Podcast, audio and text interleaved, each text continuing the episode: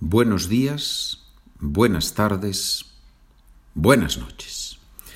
Si hace sol, disfrútalo. Si llueve, no olvides el paraguas. Si hace frío, tómate un vino caliente o un buen café.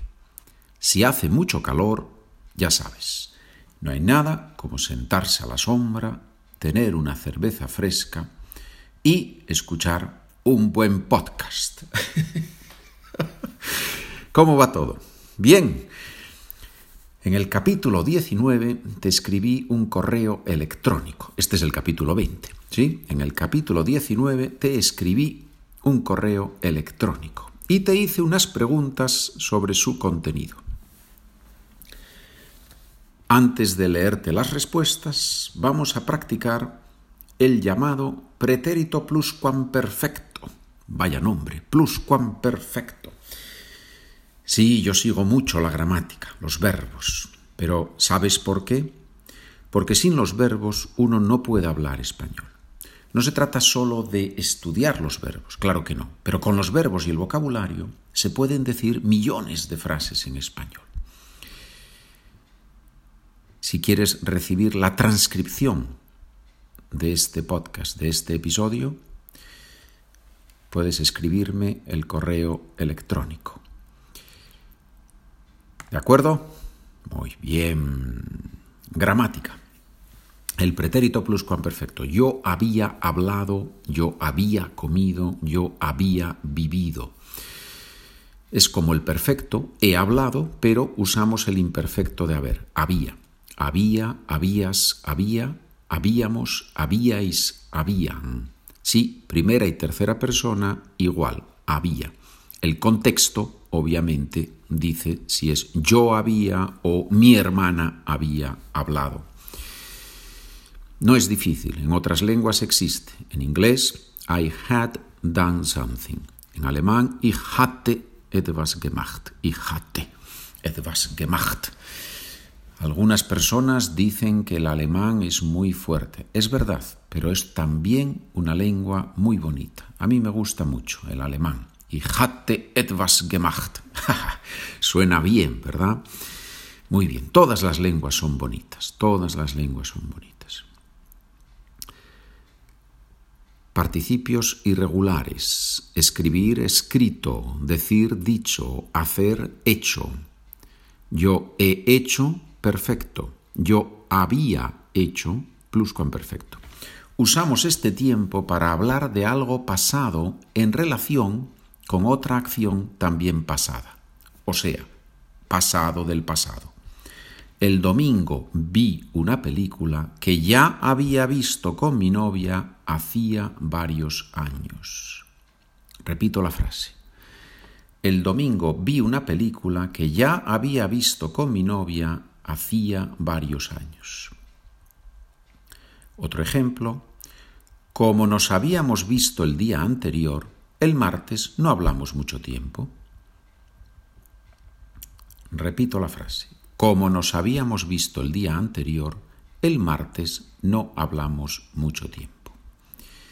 Y ahora te voy a dar una frase y tú tienes que poner el verbo. No quise comprar el libro que me recomendó mi hermana porque hace algún tiempo y no me gustó mucho. Repito, no quise comprar el libro que me recomendó mi hermana porque hace algún tiempo y no me gustó mucho. Hay cuatro palabras. Solución, no quise comprar el libro que me recomendó mi hermana porque ya lo había leído hace algún tiempo y no me gustó mucho. Ya lo había leído, pluscuamperfecto. Otro ejercicio, otra frase. Le dijimos al jefe que no tener tiempo para hacer todo lo que nos pedir. Lo comprendió.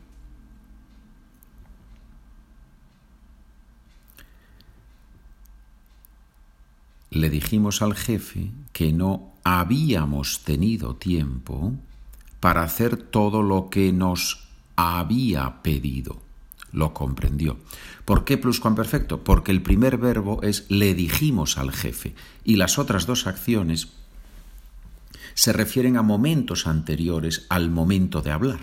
Le dijimos al jefe que antes de hablar no habíamos tenido tiempo para hacer todo lo que él, antes de que estamos hablando, nos había pedido.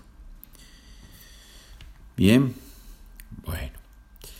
Y ahora las respuestas al correo electrónico que les envié en el capítulo 19. Voy a leer la pregunta y la respuesta. Un poquito rápido, si necesitas la transcripción, no hay problema, puedes tener el documento y así escuchar y leer al mismo tiempo. Y si compras el documento, los documentos, puedes ayudarme a mantener este podcast gratis y sin anuncios, sin publicidad. Ah, ¿para qué te he escrito este correo? Me has escrito este correo para contarme qué te pasó durante el fin de semana. ¿Cuándo tiene lugar? B. ¿Cuándo tiene lugar la historia? La historia pasa durante el fin de semana. ¿Qué significa de acuerdo? significa pensar lo mismo, parecerle a uno algo bien. D. ¿Por qué me levanté tan pronto el sábado? Te levantaste tan pronto porque habías quedado con tu amigo. Pluscuamperfecto, porque habías quedado con tu amigo. Levantarse pronto, en español existe un verbo madrugar. Madrugar. En esta frase se puede decir madrugaste porque habías quedado con tu amigo. ¿Qué significa la palabra cita? Una cita es un encuentro fijado, una reunión planeada. ¿A qué hora había F? ¿A qué hora había acordado verme con mi amigo? habíais quedado a las seis y cuarto de la mañana. G. ¿De qué quería hablar con mi amigo? Perdón, querías hablar sobre un proyecto que teníais en común con otros dos amigos. H. ¿Sabía antes de llegar al portal de su casa que estaba allí la policía? No, no lo sabías. Viste las luces azules y era una de las dos posibilidades. Y, ¿cómo podemos cambiar el verbo de esta oración? Si se trataba de la policía o de una ambulancia. Si era la policía o una ambulancia. Si estaban allí los policías o los de la ambulancia. J.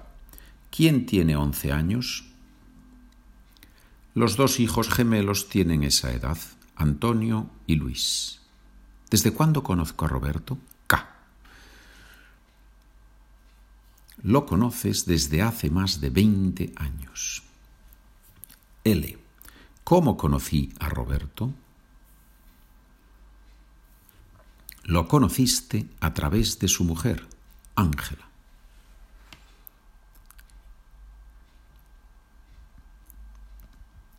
M.